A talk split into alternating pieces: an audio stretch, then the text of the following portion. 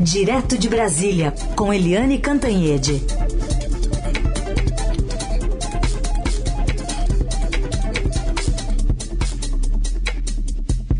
Tudo bem, Eliane? Bom dia. Bom dia, Carolina. Bom dia, ouvintes. Ah, mais cedo a Adriana Fernandes falou que estava passando um arrastão em Brasília de tanta coisa ao mesmo tempo para acompanhar, especialmente no Congresso Nacional. É, uma loucura. Uma loucura. Mas eu queria começar é, ouvindo você sobre o presidente Bolsonaro, que ontem é, acabou perdendo, né, no seu principal teste ali no Congresso, a votação do voto impresso. Foi um placar é, dividido, né? A gente estava vendo aqui 229 a 218. Não sei se você esperava uma votação mais expressiva. De qualquer forma, foi um recado importante e uma derrota para o governo, né? É, foi um, uma derrota para o governo, sim e uma derrota expressiva, porque, como a gente fala todo dia aqui na Rádio Eldorado, o voto impresso virou a nova obsessão do presidente Bolsonaro e o motivo do presidente Bolsonaro atacar ministros do Supremo, atacar o TSE, atacar a urna eletrônica, falar até palavrão para se referir a ministro do Supremo. Então, essa derrota é muito importante para o presidente. Mas uh, a gente lembra que nem era para ter tido essa votação no plenário, né? Porque a PEC, a proposta de emenda constitucional, já tinha sido de, derrubada na comissão especial e, pela praxe, foi derrubada na comissão, acabou se está enterrada. Mas, como é muito polêmica, como envolve essa obsessão do presidente etc, etc, e o presidente consegue convencer a turba dele da internet de qualquer coisa, o presidente da Câmara, Arthur Lira, achou por bem é, levar para o plenário. E aí levou para o plenário e aconteceu o que se esperava. A, a proposta foi derrotada do mes, da mesma forma. A questão, Carolina, é que a proposta, como você disse, teve 229 votos a favor e 218 contra, com uma única abstenção, aliás, do é, ex-governador é, de Minas, ex-presidente do PSDB, ex-senador e agora deputado Aécio Neves. Foi única, única abstenção. Mas, é, ou seja, você vê que a proposta do voto impresso teve mais voto do que a negativa à proposta. 229 a proposta foi derrotada porque para emenda constitucional precisaria de 308. Ou seja, ficaram faltando 79 votos para a aprovação. Além disso, cá para nós, uh, o Bolsonaro não conseguiu nem a maioria, a maioria simples de 257 votos, que é a metade da Câmara é, perdeu por, uh, porque não tem quórum para a emenda constitucional e perdeu também simbolicamente porque não teve quórum nem para maioria simples. Se fosse um projeto de lei complementar, não passava também. Mas, aí eu repito, a proposta teve mais votos, uh, 11 votos a mais do que a negativa. Né? Foram mais votos a favor, 11 votos a favor, do que o não a proposta. E isso pode dar gás ao presidente Bolsonaro. Por isso que todo mundo esperava que fosse uma vitória acachapante, com uma diferença muito expressiva, 2 para 1, um, como foi na própria comissão. Na comissão foi 23 a 11. Né? Se fosse isso, no plenário era mais seguro, enterrava de vez. Mas como foi um resultado que ainda assim é a maioria foi a favor da proposta do voto impresso, isso vai dar sobrevida ao discurso do presidente Bolsonaro. O presidente da Câmara, Arthur Lira, disse que conversou com o Bolsonaro antes da votação e que o Bolsonaro uh, se comprometeu a aceitar o resultado qualquer que fosse ele mas todo mundo conhece o Bolsonaro, todo mundo sabe como ele é teimoso. E aí o Lira disse, depois da votação, que a proposta estava na Câmara é, definitivamente enterrada, mas mas o próprio Lira já falou em reuniões da, da, é, do Congresso, do Judiciário, do Legislativo, para tentar formas de aumentar a auditagem da urna eletrônica. Ou seja, é, a expectativa é que o governo foi derrotado, sim. O presidente da República foi derrotado pessoalmente, sim. Mas que eles usem o placar para dar sobrevida a essa discussão histórica estéril no momento em que o Brasil é, precisa discutir questões muito mais concretas. Fome, né? Fome, emprego, pandemia, economia, é, queimadas, educação.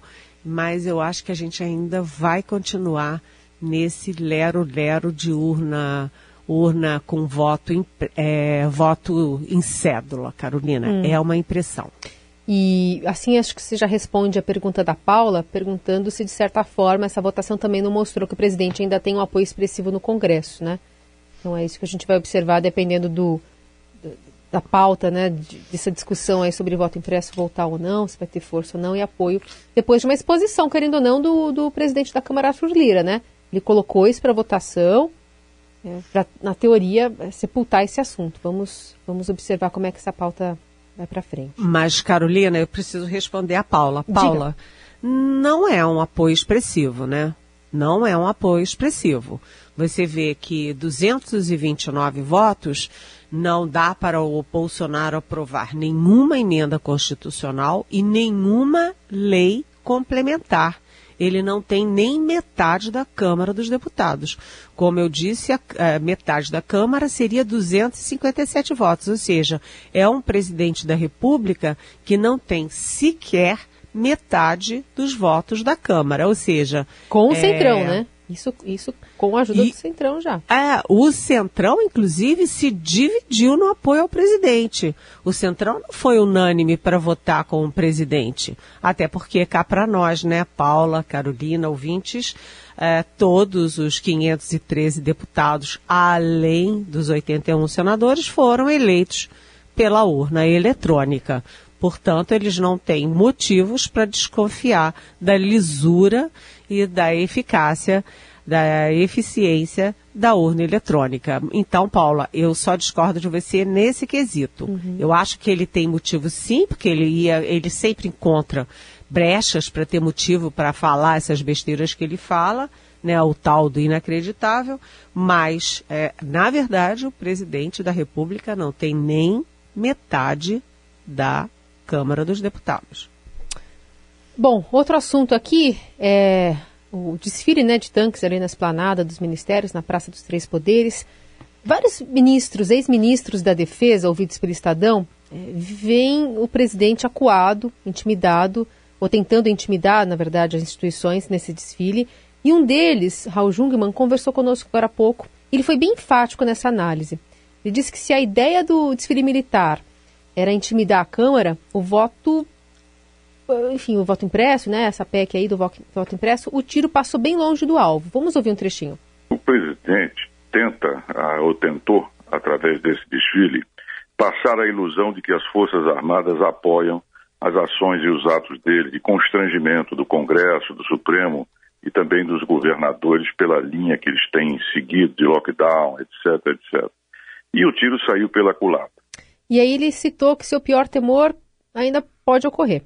Esse tipo de comportamento do presidente, que aliás não é de agora, né, de tirar a credibilidade, de dizer que não vai ter eleições, de alegar fraudes num sistema que até hoje não se descobriu ou se encontrou nenhuma fraude específica desde 1996 que o sistema está aí, é de procurar o tumulto, é de procurar o conflito, é em certa medida de melar a eleição desde que ele não venha a ganhar, o que é, obviamente, um comportamento extremamente antidemocrático. O meu grande temor, ao contrário do que muitos pensam, não é que venha nenhum golpe da parte das Forças Armadas. Não, elas estão exatamente dentro daquilo que determina a Constituição e não estão disponíveis para nenhuma aventura autoritária. A minha preocupação é que, perdendo no primeiro ou no segundo turno, o presidente declare que foi uma fraude e que, a partir daí, a gente venha a ter conflitos em vários estados. Bom, Eliane, então queria sua avaliação sobre essa derrota do presidente. Segundo o ex-ministro, o tiro sai pela culatra por enquanto. Pois é, os ex-ministros da Defesa todos têm uma, uma mesma posição. É de que é muito preocupante essa manipulação que o presidente Jair Bolsonaro faz das Forças Armadas. É, Carolina, as Forças Armadas são a instituição mais bem avaliada em todas as pesquisas, mas isso vem caindo, porque você tem um general Eduardo Pazuello fazendo uma lambança atrás da outra, entendeu? Você tem aqueles coronéis depondo na CPI, mentindo descaradamente, com é, posturas oportunistas. Você tem o, o, ministro da Defesa, general Braga Neto, é, atiçando é, politicamente a, as Forças Armadas, quer dizer, é, já não se fazem mais Forças Armadas como antigamente. É, eu, eu, ontem conversei longamente com outro ministro da Defesa, o ministro Celso Amorim. Ele estava muito na linha do Raul Jungmann né, com a preocupação aonde que o presidente quer chegar com tudo isso. E há um consenso entre Raul Jungmann, Celso Amorim, Nelson Jobim, com quem eu sempre converso e que foi um excelente ministro da Defesa, é, o Aldo Rebelo, que também foi ministro da Defesa, há um consenso entre eles de que o presidente da República estica muita corda, utiliza as Forças Armadas, é, utiliza a marca das Forças Armadas, quer que o povo brasileiro creia que as Forças Armadas vão fazer qualquer aventura, qualquer golpe em nome dele. Tanto não é assim que o presidente teve que demitir o ministro da Defesa anterior, o general de quatro estrelas Fernando Azevedo Silva, e todos os três comandantes, Marinha, Exército e Aeronáutica. Ou seja, se houvesse aí um monobloco a favor de golpes, ele não precisava demitir toda a cúpula militar.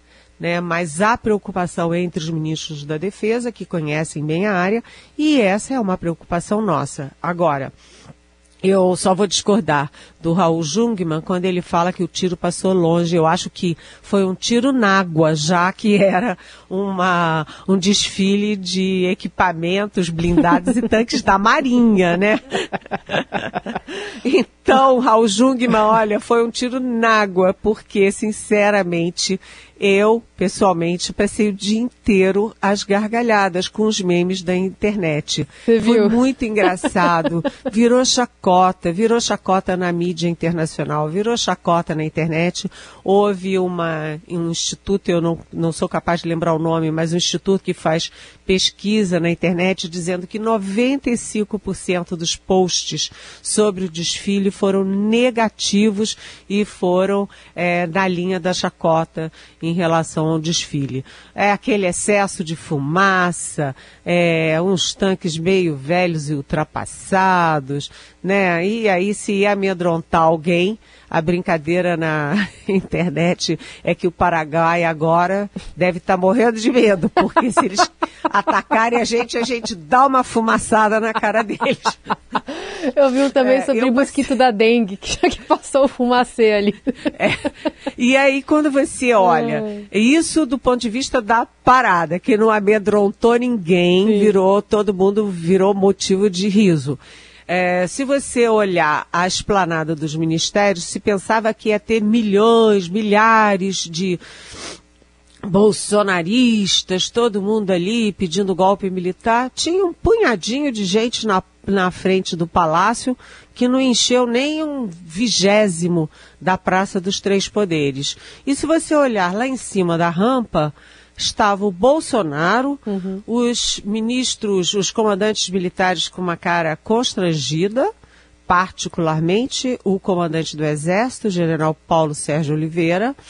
Eh, você tinha o, o general Braga Neto e alguns civis, por exemplo, o Ricardo Barros, que é o líder do governo na Câmara e que, aliás, vai depor amanhã na CPI da Covid, muita coisa que ele tem que explicar, e o ministro Ciro Nogueira, que devorou a alma do governo e que tinha a obrigação de estar ali. Mas o presidente convocou as cúpulas da Câmara e do Senado, ninguém apareceu. Convocou é, ou convidou a cúpula do Judiciário, ninguém apareceu. Ou seja, ninguém deu a menor bola para esse desfile. E, para concluir, o presidente do Senado, Rodrigo Pacheco, ainda disse: olha. ninguém está ameaçado, não, ninguém é, diz que nada, nem ninguém haverá de intimidar o parlamento. Foi o que se viu horas depois, porque o presidente perdeu no plenário da Câmara. Então, tiro na água, Carolina.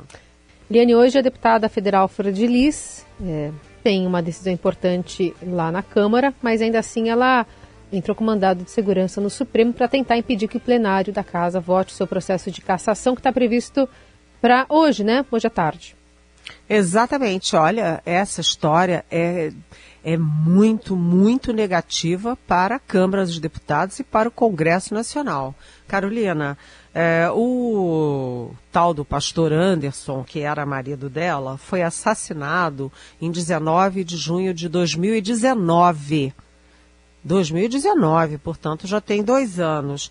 É, já no segundo dia da morte dele, um dos filhos adotivos, são vários, duas dezenas de filhos adotivos, um dos filhos adotivos é, implicou a família, implicou a própria Flor de Lis, dizendo que eles tinham a ver com isso. Depois, o filho biológico da Flor de Lis também ratificou essa linha de investigação de que era uma uma, um crime, um assassinato programado pela família, sob liderança da própria mãe, a Flor de Lis. No dia 24 de agosto de 2020, a Polícia Civil do Rio de Janeiro e o Ministério Público do Rio de Janeiro denunciaram a Flor de Lis como mandante do assassinato do próprio marido com os ajuda, com ajuda direta dos próprios filhos. Ou seja, ela transformou a família numa quadrilha de assassinos. E é, como ela tinha foro privilegiado por ter mandato de deputada federal, a deputada não foi presa, ela foi denunciada e não foi presa. É um privilégio inaceitável, né? É, eu acho que foro privilegiado é para crime de opinião mas não para crime de assassinato, né? Cá para nós. É, além dela, outras 10 pessoas foram denunciadas pelo crime, inclusive, na maioria delas, os próprios filhos. E está é, tá se esperando, portanto, desde 24 de agosto de 2020, há exatamente um ano, praticamente um ano, que a Câmara dos Deputados faça alguma coisa. Cadê o Conselho de Ética da Câmara dos Deputados? Cadê as lideranças da Câmara dos Deputados? Cadê a presidência, a cúpula, a direção da Câmara dos Deputados que deixa isso correr solto? A mulher é, acusada de matar o próprio marido, cheia de provas, com denúncia dos próprios filhos, tem lá uma, uma como é que é aquela coisa que anda, tornozeleira eletrônica, uhum. Tá? mas continua com o mandato, está afastada, mas continua com o mandato. Então, vamos esperar que a Câmara resolva isso definitivamente hoje, como a Câmara decidiu definitivamente ontem o, o, o voto impresso, pelo menos segundo Arthur Lira, porque há dúvida se foi definitivamente ou não. É, exatamente. Eliane, vamos terminar falando sobre a pandemia. Tem é, alguns dados que são preocupantes, mas também boas notícias. É, sim, é, foi bom você puxar esse assunto. Obrigada, Carolina, porque na verdade a gente continua com mortes em alta. Foram 1.100, em alta não, desculpa, são, são números muito grandes, né? 1.183 mortes em 24 horas. Uh, ontem, é isso, continua sendo muito alta. Gente, pensa em 1.183 caixões enfileirados. É muita dor, muita tristeza. Mas a, o fato é o seguinte: o, as mortes continuam abaixo de 900, se você considerar a média móvel, então está bem abaixo do que já foi, está num patamar baixo, acima, abaixo de 900. Você já tem é, aí uma, a Fiocruz dizendo que 80% dos leitos, menos de 80% dos leitos em todos os estados estão ocupados, ou seja, caiu, você lembra que já teve 100% dos leitos, 90% dos leitos, agora em todos os estados é, a, a, ocupação dos leitos por Covid está abaixo de 80%, então você tem boas notícias, além disso, 70% dos brasileiros adultos já foram vacinados menos com uma dose. E 20, 21, 22% já são vacinados totalmente, ou seja, com duas doses ou com a dose única da Janssen. Então, tudo isso é boa notícia. Mas atenção, já tem 570 casos da variante Delta confirmados no Brasil. Confirmados fora aqueles que a gente nem sabe se são delta ou se não são delta. E como preocupa o mundo inteiro, é bom a gente também estar de olho. As notícias são boas, mas é, cautela é, e caldo de galinha são sempre muito bons, né, Carolina? É isso. É, mas é isso, a gente tem essa reabertura né, de algumas cidades, de alguns estados, passando a impressão, claro que a gente está vendo é, um número menor de internações, o número de casos nem tanto, mas passa essa impressão de que, ah, tá tudo bem agora, vamos lá e tal. Mas a Delta está preocupando muito, especialmente os países da Europa, que não tem a, a, tanta gente com a vacina, é, com a segunda dose completa, né, o, o calendário. E aí, a Delta chegando aqui, a gente não está também, claro, como você mencionou aí, os números estão avançando, especialmente da primeira dose. Aqui em São Paulo, mais de 80% já tomou a primeira dose, mas a segunda dose está na marca dos 20%, 30% ainda. E um detalhamento feito aqui em São Paulo traz de que é, quase 80% das pessoas que contraíram a Delta não tinham se vacinado. Não estavam com a carteirinha atualizada, enfim, são pacientes mais jovens.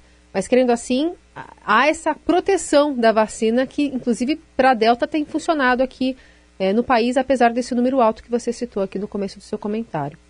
Pois é, Carolina, você sabe que uh, há uh, estudos mostrando que apenas 3% das pessoas que morreram ultimamente, 3% é, tinham tomado a vacina. Uhum. Ou seja, 97% das pessoas que ainda morrem é porque não tomaram a vacinação completa. Uhum. Muito bem. Eliane, deixa eu pegar aqui mais uma pergunta do nossos, dos nossos ouvintes. O Daniel, ainda falando sobre a PEC, ele interpreta como um fiasco o desfile e também a derrota da PEC. Parece que o Bolsonaro teve algumas derrotas, mas se lembrarmos da situação dele antes do recesso da CPI, podemos dizer que ele saiu das cordas e voltou a pautar a discussão no Brasil? Oi, é, sim, você tem razão. Por quê? Porque antes do recesso do Congresso, a gente só falava em CPI. Né? E teve um dia, ou mais de um dia aqui, que eu e Carolina ficamos ah, o tempo inteiro falando só da CPI, da Covaxin, daquela da VAT que queria vender 400 milhões de doses da, da AstraZeneca, dos coronéis, do, do, do general Eduardo Pazuello, etc. E agora você viu que hoje a gente nem falou de CPI aqui. E isso é uma boa notícia para o presidente. Agora, de qualquer jeito, a situação dele não é confortável.